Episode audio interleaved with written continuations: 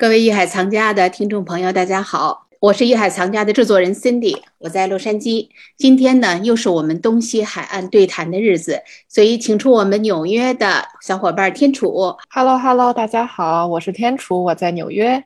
这个每逢我们东西海岸对谈的这个日子呢，肯定会有一个大的话题，所以今天呢，我会介绍一位重量级嘉宾给大家认识，就是我们著名的华人艺术家庄景辉庄老师。庄老师跟大家打个招呼吧。Hello，大家好，哎，我是庄景辉。对，庄老师呢也是跟我一样居住在洛杉矶。今天呢，跟大家一起，我们谈一个近期来讲是非常热门的话题，就是在五月九号，在纽约的佳士得。天楚，你那边应该是咱们前两天刚刚制作了一个重磅的拍卖界的一个新高。对，这个内容你制作的，你来介绍吧。对，就是在五月九号晚上，纽约时间。我这个刚洗完澡，就马上扑到电脑前面了，就等着这个拍卖专场。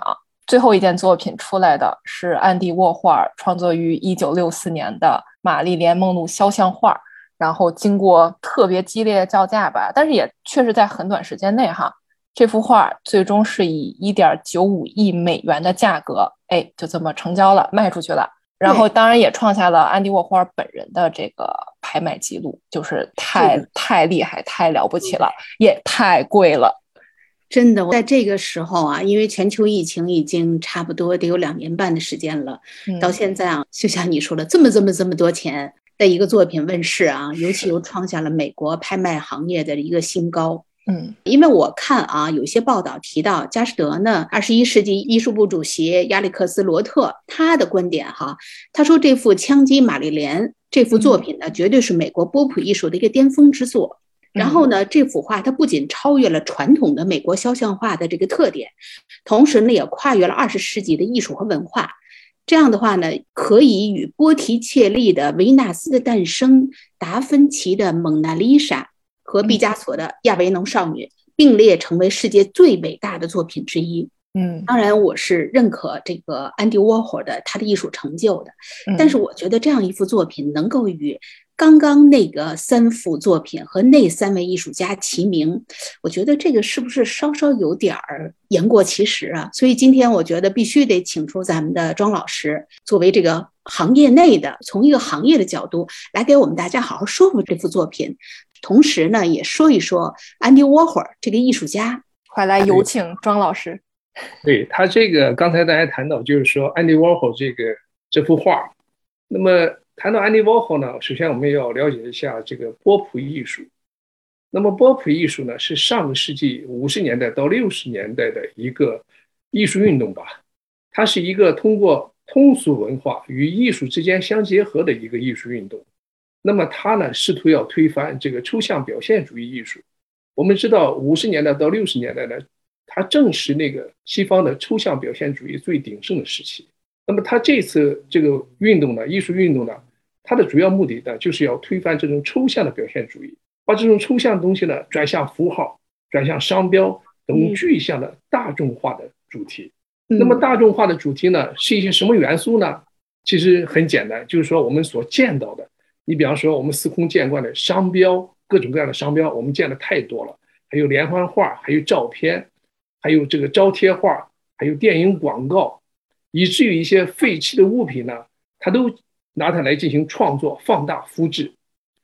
那么这个呢，就是说，它呢把我们这个普通大众呢所每天接触的东西呢，把它转向了一形成了一种艺术符号。那么六十年代中期呢，波普艺术呢代替了抽象表现主义，而成为了主流的前卫艺术。对这幅。枪击玛丽莲呢？从视觉效果上来讲，颜色非常艳丽，而且呢，玛丽莲梦露呢，应该是在全世界范围内都是一个家喻户晓的明星。但是我自己怎么个人感觉，他这幅作品就更看着像一个照片了。对，太对了。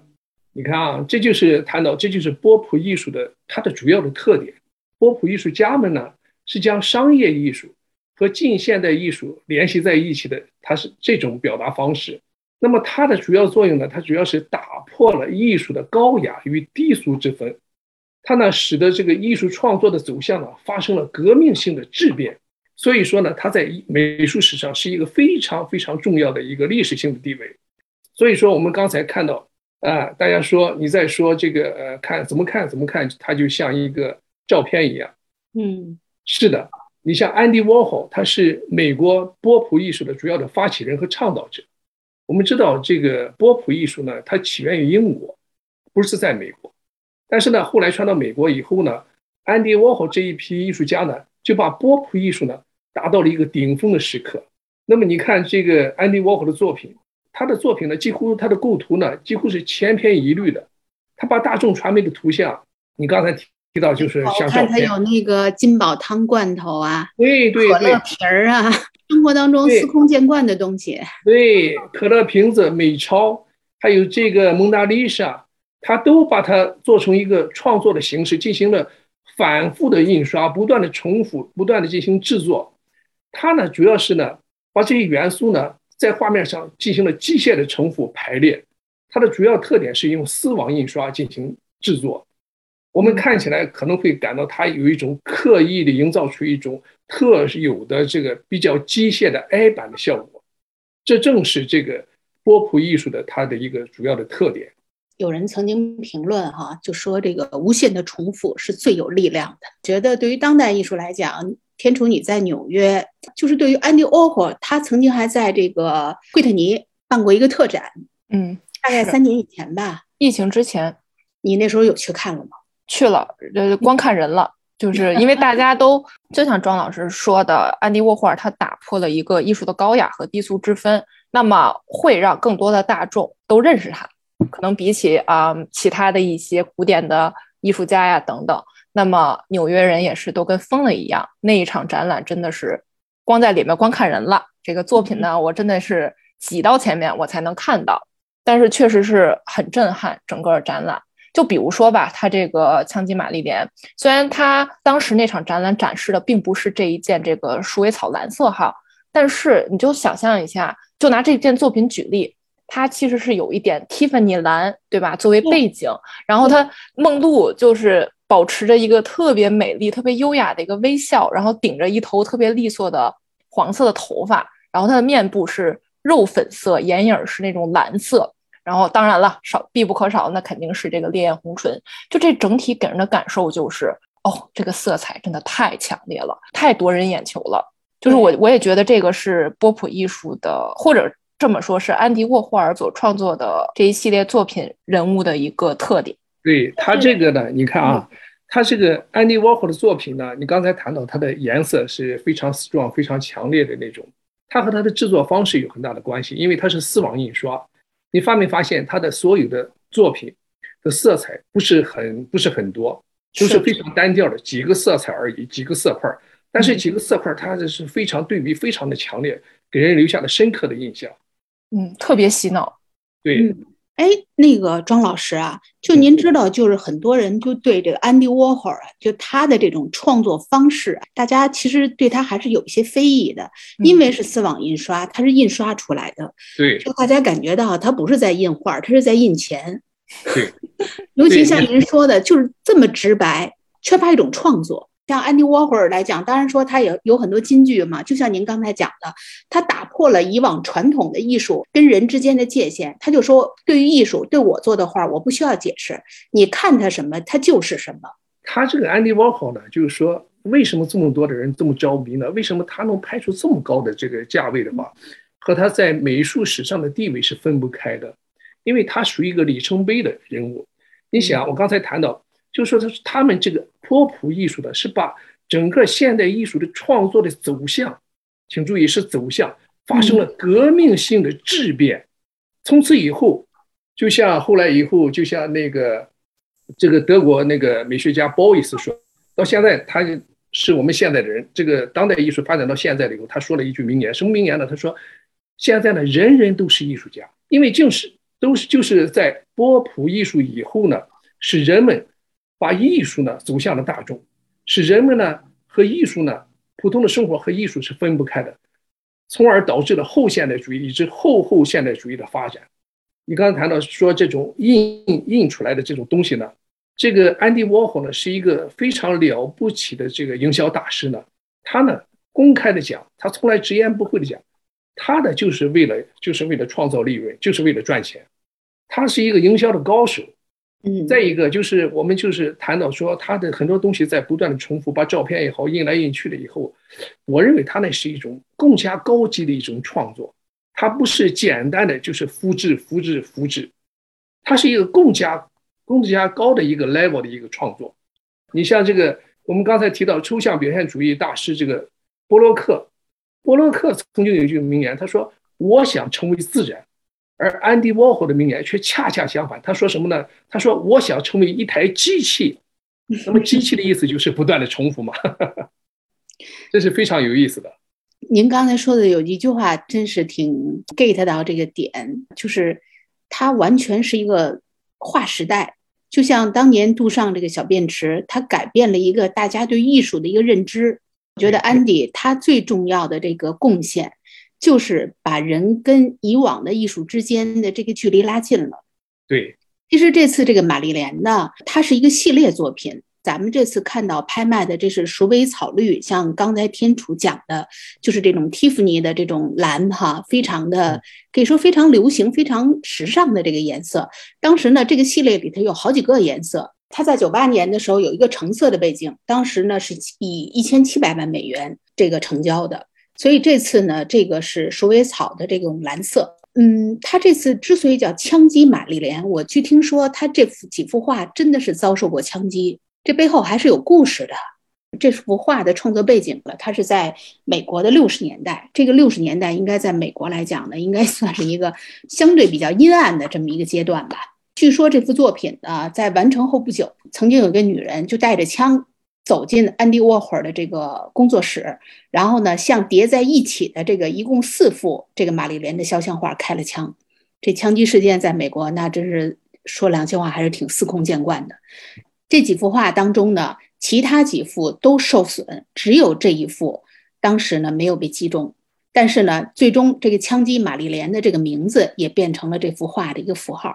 是觉得呢，这幅画呢，它其实背后不仅仅是一幅作品。它带了很强的美国的这种历史的很多的记忆在上面，这也是可能大家对它更多的关注的一个因素之一。你说庄老师是不是有这个因素在里面？其实现在呢，就是说我们看到，就是说枪击玛丽玛丽莲梦露这个事件呢，就是说它也表现出这么一个思维，就是说当代艺术呢，呃，很多的时候呢，这个艺术家在创作作品的过程，以至于这个艺术作品的诞生这个过程。和这个作品其实有着同等的价值，同样的重要。嗯，哎，所以说就会出现了这么一些非常这个大家非常著名的一些一些事情了。所以这也是一个当代艺术的一个一个特征吧。对我们刚才这个，其实呢，就是说，其实当代艺术呢，是它是这个当代的一个政治、经济、文化和人文的一种普遍的一种总体的反应。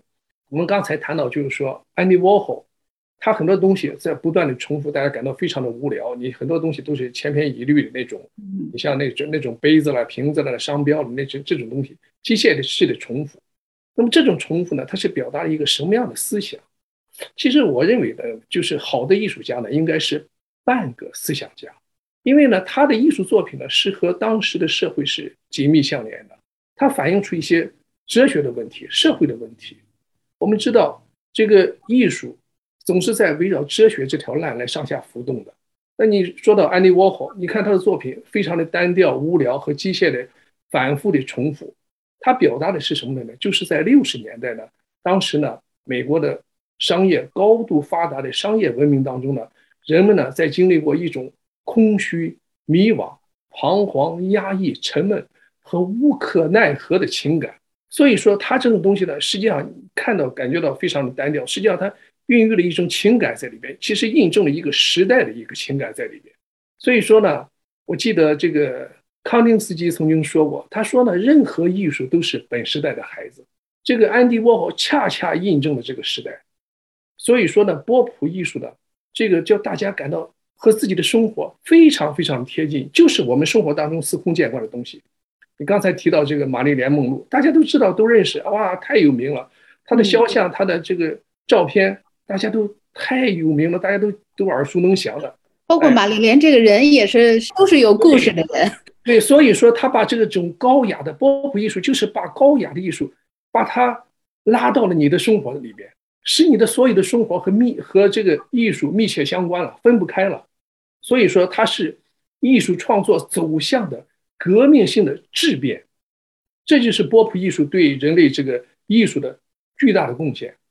嗯，真是这样。每一个艺术现象，哈，它出现在人们的视野里嘞，它都是会去引领一个时代。所以说，曾经有评论也说过，说安迪沃霍他其实最大的创作就是他创作了安迪沃霍这个人，就是他这个人在这个时代他的出现，他的理念，他所把艺术引领到一个新的境界里面。我觉得这个是整体化，在以美国为首的。辐射到全世界。据说他这个金宝汤罐头啊，在欧洲哈，在我们一般人的都感觉欧洲是比较传统的，法国啊、意大利啊，那是文艺复兴的起源。哎，但是反而到欧洲人对他的这种所谓的波普的这种复制性的这种，咱们所认为拉低一般人审美的这种重复性的这种罐头，都能进入到这种视觉领域里面，很接受。哎，所以这让我真是挺挺意外的。你看，现在我们在欣赏这些东西的时候，就感到这个很容易接受了。为什么呢？因为现在我们的后现代主义已经到了跨界了。你看，所有的什么照片啦，什么的，所有的东西都是你中有我，我中有你。哎，所以说呢，这个当代的艺术它是一种跨界艺术，它不会再严格的分这是油画，这是国画，这什么，里边还有装帧艺术了，什么都有了。所以说呢，这个后现代主义的艺术呢，其实艺术家和作品呢和时代就真的密切相关了啊。所以说，褒义斯说过，人人都是艺术家。很多人就是不理解，认为怎么会是人人都是艺术家呢？我也不是艺术家。其实，艺术就在你的身边。很多的行为艺术，假如说我们今天我们做的 Zoom，其实也就是一个行为艺术啊，这是艺术啊，都离不开的。我们开一个会，我们把每个人的形象捕捉下来，这也是一个行为艺术啊，都是当代艺术。所以说，当代艺术。它有它非常深刻的东西在里边，很多人以为当代艺术是胡来的，其实不是这样的。当代艺术是非常深沉的，是非常有哲理的，是和当代密不可分的。这次呢，这个拍卖的这个成交呢，也是尤其这个价格哈，也是非常的热大家的眼球。据听说呢，这次呢，这个与大多数的拍卖会上售出的这个高价格作品不一样，《枪击玛丽莲》呢，并不是以担保的方式出售的。清楚，你了解它这里具体的一个操作模式吗？其实，嗯，怎么说呢？一般哈，像这种天价作品，对吧？都上亿，甚至对几千万美元，基本上都会这么做了。担保呢是这样，就拍卖行一般对这些贵价商品，它一般就是上拍前，他就会悄摸摸的去找一个第三方担保，然后去约定一个底价。就比如说这次的玛丽莲，它的底价应该就是这个一点九五亿。那么这个底价到底是怎么回事呢？比如说哈，这个作品一旦流拍，一旦没有达达到这个价格，那么你这个担保方呢，就必须以这个保证好的价格，哎，你去买下这件作品，你就不能反悔了。那这么着，对于拍卖行来说，就是嗯，我就把这个万一卖不出去的风险转嫁给了第三方。那么对于卖家来说，那绝对是拍卖行给他喂的一剂心安药吧？对，一个保证，就是卖得出去卖不出去，你都可以来我这拍卖行。当然了，这也是拍卖行吸引卖家来我这儿卖画的一个特别好的手段。这也是这个他们经常会用到的一一个作业模式。对，整体上来讲，觉得二级市场上对这次拍卖引领出来的这种现象还是蛮看好的。这也是在疫情之后呢。刚开始的时候，大家都觉得在这个阶段呢，这个艺术往往是第一个被抛弃的。有那么一句老话讲嘛：“平安藏古董，乱世藏黄金。”这也就意味着，好像大家认为黄金在国际市场上更具备硬通货，而艺术品呢，在这个阶段来讲呢，就没有那么强的这种价值感。但是我是觉得呢，你看，像在这个。不久之前啊，也是今年，在香港的苏富比春拍当中呢，一幅张大千一九四七年创作的这个青绿山水仿王希孟的《千里江山图》，就拍出了三点七亿港元的这个好成绩，这也是刷新了张大千作品的一个最高纪录。庄老师对张大千，您是太有发言权了。嗯，这个王希孟的这个张大千仿王希孟的《千里江山图》呢，它是这个一九四八年张大千这个画的这张画。那主要是以青绿山水来画的啊，反正就是说，因为大家看到《千里江山图》呢，它是一个长卷，它是一个手卷的形式。那我们看到张大千呢，它是一幅中堂，它是一个束缚的一个东西。对。那么这个东西呢，是在构图上是非常不一样的。呃，我谈到就是张大千为什么要仿写个仿王希孟呢？其实呢，他完全是按照意仿，而不是对临的方式一笔一笔的画下来。他是用王希孟的笔法，用这种清丽山水的这些这些创作的技巧，来再画另一幅《千里江山图》。嗯，那么上一次呢，就是不久以前这个拍卖呢，这个刷新了张大千上一幅作品，就是《桃源图》那个作品，拍卖了三亿七千万港币。那么这个呢，消息呢，在这个收藏界啊，在国际上引起了巨大的轰动啊，也可以说对这个绘画界和收藏界呢，是一是一剂强心针呢。很多的人都在议论这个事情，特别是现在这个疫情比较这个呃比较严重的时候呢，就是说，其实我们感到就是说盛世藏画，这个乱世藏金。那么在这个疫情期间呢，其实艺术呢。对人们的心灵的安慰呢，是一个非常好的一剂良药啊。所以说呢，在疫情时候呢，其实人们还是在渴望艺术的，人们并没有忘却艺术。所以我就想呢，就是我们到底什么样的一个艺术可以进入到国际化领域里？像您刚才提到的抽象艺术，那么我们就不能不提这个华人艺术家赵无极。赵无极应该算是进入到国际化领域里面的最著名的当代艺术家，也是华裔艺术家。而且呢，他也曾经在这个二级市场上有一个非常好的艺术表现。天初，我记得应该是在一八年吧，他曾经有一次也是在苏富比的拍卖当中，嗯，拍了五点一亿港币，然后当时也是就是刷新了赵无极他艺术家本人的世界拍卖记录，当然也是整个亚洲吧，亚洲油画的拍卖记录。然后当时香港史上呃拍卖史上的最高成交记录，就这么三项记录。咱们都知道，就是赵无极，因为他一直是留法的华裔艺术家嘛。那您说，庄老师，这个是不是必须我们作为亚裔，怎么样才能让世界认可你的艺术，站到世界的这么一个范畴之内？那对于东方的艺术，可能很多的外国人他是读不懂的，因为这里头有太绵长的一个历史背景在里面。是不是必须最终我们要转化成一种所谓抽象的符号以后，才能够进入到这个世界盘里面呢？这个话题非常好。这个赵无极呢，就是实际上他就是这方面最杰出的代表。你看他的画，他的抽象画，那么在西方呢引起了巨大的轰动，影响也是国际性的影响。那么他的东西呢，其实我们很多人。这个我们中国的艺术家在看他的东西呢，就感觉到他的东西是西方的，是抽象的，是油画的，啊，学西方的东西。而在这个西方的艺术家来看的话，赵无极的东西里面充满了东方的韵味。所以说呢，一个好的艺术家呢，特别是当下的艺术家，如果要在国际上有一席之地的话呢，我想首先呢，他的作品要具有国际语言。另外呢，还有一个不可缺少就是民族性。那么，如果说你光有国际语言的话，那你 copy 别人的东西，跟着这个跟着印象派大师，或者说或者说其他大师的一步一趋的走，那你没有你自己的面目的话，你也不会这个屹立在这个艺术之林的，是这样的。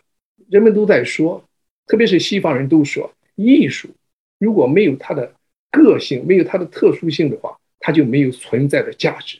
这个是非常有意义的。因为这一点是很重要的，你必须要有自己的个性，光有这个国际语言不行。另外呢，再一个，你如果光有传统的东西的话，人家看不懂。因为这个当下的国际的艺术呢，已经走到后后现代主义。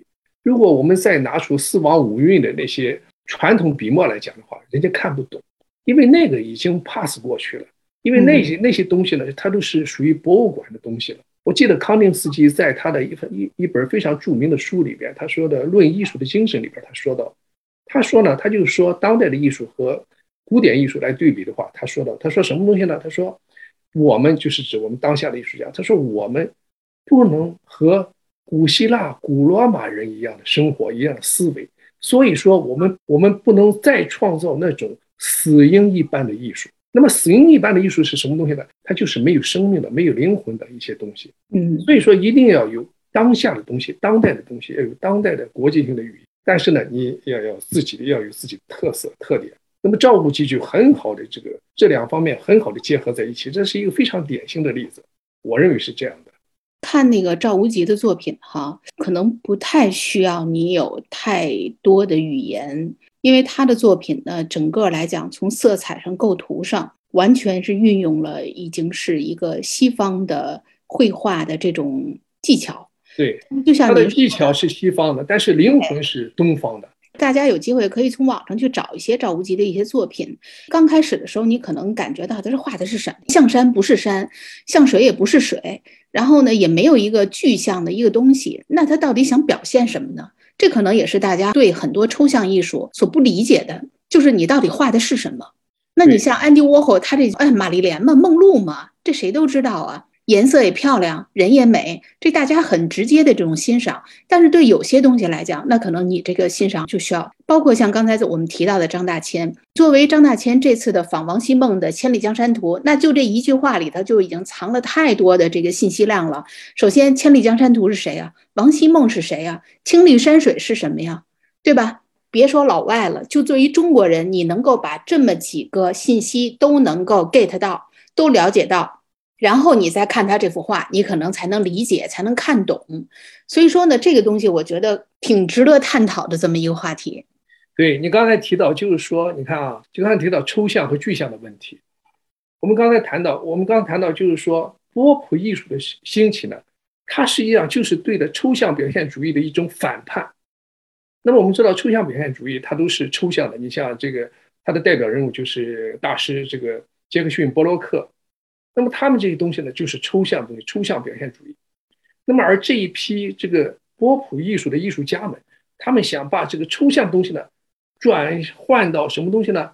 具象的东西。什么具象东西呢？就是我们常见的具象东西，商标啦、照片啦，由抽象变成具象。这也是一个大众的文化的题材。所以说，它应和了当时的大众的审美的一个口味，也是这样的。作为当代艺术来讲，它还是存在一定的。迎合的，天楚，你觉得吗？其实，因为你在纽约见这种当代艺术见的太多了，无论是各种的展呐，各类的艺术家呀，你说当代艺术其实是不是还有这种迎合的因素在里面？嗯，我觉得是有一定的，就像一个流行趋势一样。其实举一个很简单的例子，这一季流行什么样的衣服，这一季流行什么样的颜色，那么可能在未来的一年、两年内，所有的这个时装。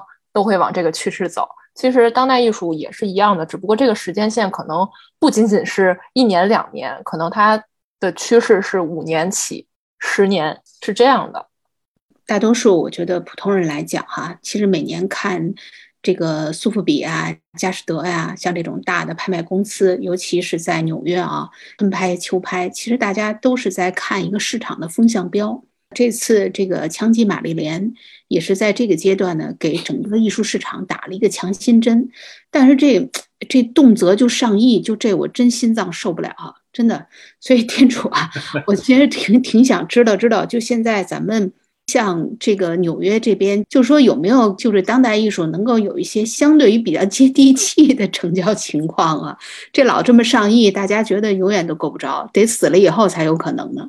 哎呀，说白了，这个一点九五亿啊，它怎么说它是个个案哈？据听说这一点九五亿，人家都没到达人家那个标准，人家预计不是二点五亿吗？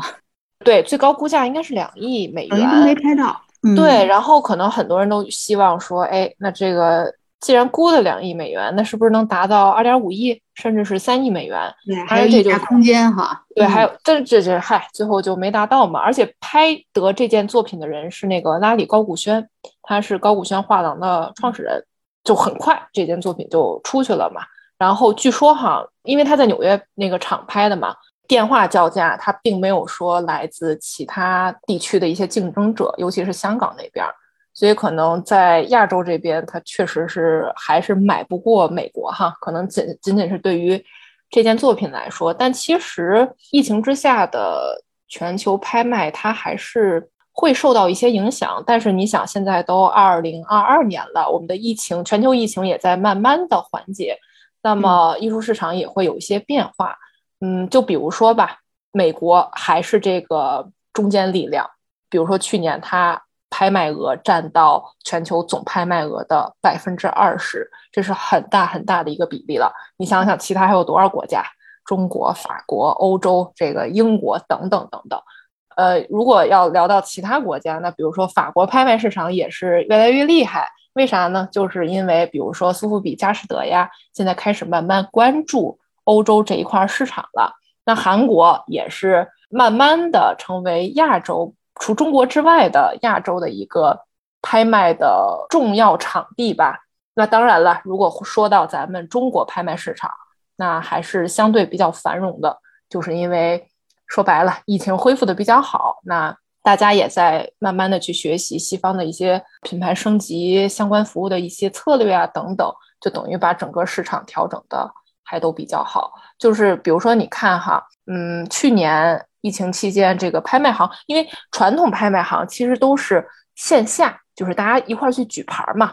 退一万步讲，你还可以通过电话竞拍，但是通过网上直播。尤其是画面直播这种事儿，其实真的不多。尤其在疫情之前，那么正是因为疫情的到来，就是改变了这个艺术市场、拍卖市场的整个的一个状况。等于就是，哎，我们干嘛不用直播这种形式去消除这个地理隔阂呢？哎，就进行了特别成功的这种转型。那当然了，又回到孙妮姐刚才问的问题，那么是这个一元的，确实就这么几件儿。其实还有。很多其他的价格比较便宜的，那成交的也是特别特别多，而且据说哈，因为现在今天是十七号、十八号、十九号还都有拍卖，所以说根据就是说专家的计算呢，佳士得、苏富比和菲利普斯这三家拍卖行在纽约的春拍销售额有望在十九亿到。二十六亿美元之间，哈，持续啊，这个是作为对比，去年这个数字是将将过十亿。当然了，现在拍卖结果还没有出来，所以这个数字呢，也不知道它到底能到多少哈。但是这个数字是去年的两倍，真的是就像姐说的，给这个整个艺术市场、拍卖市场打了一针强心剂。其实啊，纵观历史哈，最终能够传世的，真的是艺术品。不管你是任何一个时代，像刚才庄老师也讲，每一件艺术品，它在它创作的那个年代，它的创作背景，其实也赋予了这件艺术品自身的这个艺术价值。就说咱们看到的这个枪击玛丽莲，因为它创作于上世纪六十年代嘛，六十年代的时候，美国发生了很多重大的事件，例如像肯尼迪遇刺啊，人们就是看到这幅作品，就会想起那个时代，就会产生出一种怀旧的心情。现在的全球疫情啊，也是在咱们这个新世纪的初年吧，就出现这个情况。我觉得也算是一个大的历史背景的国际性的事件。可能在事过经年之后，也许在现实这个阶段，艺术家创作出来的东西也会成为这个时代的记忆。庄老师，您是不是特别赞成这观点？对，实际上每个时代都有每个时代的作品，因为每个时代都是它是。不可这个重复也不可替代的东西，因为你看这个最近这个每一次社会的动荡也好，变革也好，重大的事件也好，往往在艺术方面表现的尤为突出。任何时代都有每个时代的杰作，艺术家是最敏感的嘛，他总是能够在自己的作品当中体现这个时代啊、战争啊、流行病啊、自然的灾难呐，把它记录下来。事过经年之后，再把它拿出来，让大家呢去了解曾经在那个时代、在那个国家发生过这样那样的事情。作为艺术来讲，它一代一代的传承下去。可能我觉得从金融市场来讲啊，说黄金也好啊，这个什么国际原油价格也好啊，那个是另外一个领域。但是我觉得在艺术品市场上来讲，我觉得它应该永远都不会低迷的。对，咱们刚才提到，就是说黄金也好，股票也好，它是价值的问题。那么艺术这个东西呢，不仅有价值，而且还有精神的内涵在里面。所以这个呢是物质所不能替代的，也这也正是这个艺术品的魅力所在。那还有一个问题啊，庄老师，我问问你啊，问题可能比较外行，但是也是大多数普通的消费群体比较关心的。像安迪欧侯的这个作品，那既然是丝网印刷，还牵扯到什么原作吗？那他能印，我也能印一个。对你这个问的 问题问的非常好。非常我就曾经前两天刚看我一朋友他们家就挂了一幅跟那个就这次一点九五亿这一模一样的。对，因为这个呢，你像这个波普艺术呢，几乎没有原作，它都是印刷的，但是印刷的有问题，它是限量版的。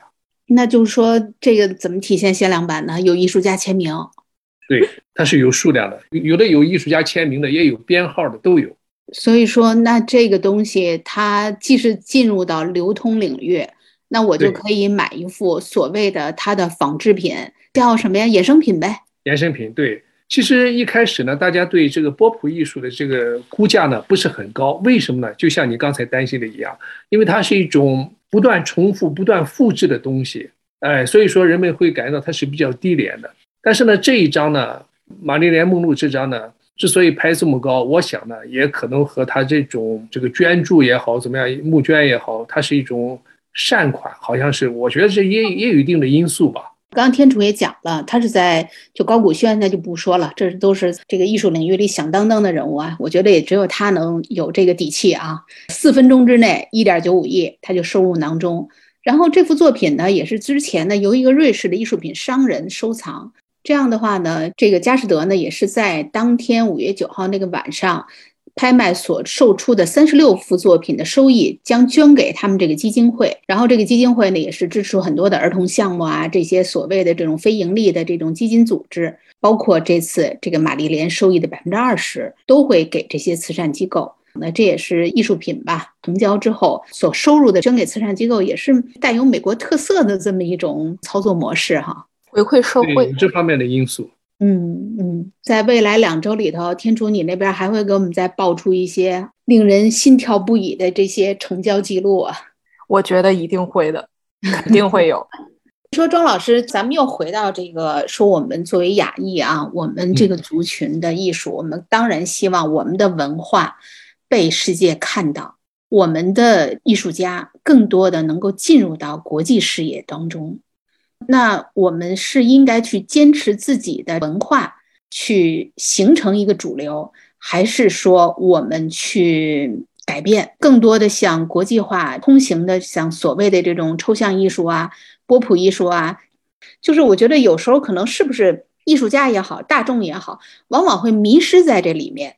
因为我们也会看到很多的这种当代艺术展啊，很奇怪，弄一堆这个垃圾放在那儿，弄一把扫帚放在那儿，然后呢都是艺术，就让大家都感觉到，嗯，那这个东西我怎么理解呢？难道就是国际化的一个符号吗？这个这个话题很大，嗯，这个话题呢，我们可以做一个节目，在这里呢，我简单讲一下，这就牵涉到一个什么问题呢？就牵涉到我们如何欣赏当代艺术的问题。那么刚才不断的在。和大家在讲，当代艺术不是胡来的。那么当代艺术呢，它有很深的哲学的渊源。你像我们知道笛卡尔，笛卡尔这个他的哲学就是就是这个我思故我在，一直到罗素，一直到尼采，他这种东西呢，主要是各主体的这个不断的扩大，主体的不断的放大，以至于客体的不断的消失在这里。就是说，客体呢，主体呢，主要是就是艺术家了。特别是尼采提到说，我们这个。我们所认识的不是说这个世界是什么，而是你看到的是一个什么样的世界。那么这就是艺术家所表达的是什么东西。所以说我刚才说到这个主体的不断的扩大，所以说呢，大家都看到，嗯，看到都都不什么东西都看不出来了啊。因为艺术家没有这种义务，也没有这种责任来向受众者讲述我画的是什么东西。在当代艺术家看来，我画的是什么东西并不重要，重要的是。我自己和绘画之间的沟通在这里边，我自己对这个画的理解，我自己要宣泄一种什么样的情绪，要表达一种什么样的思想。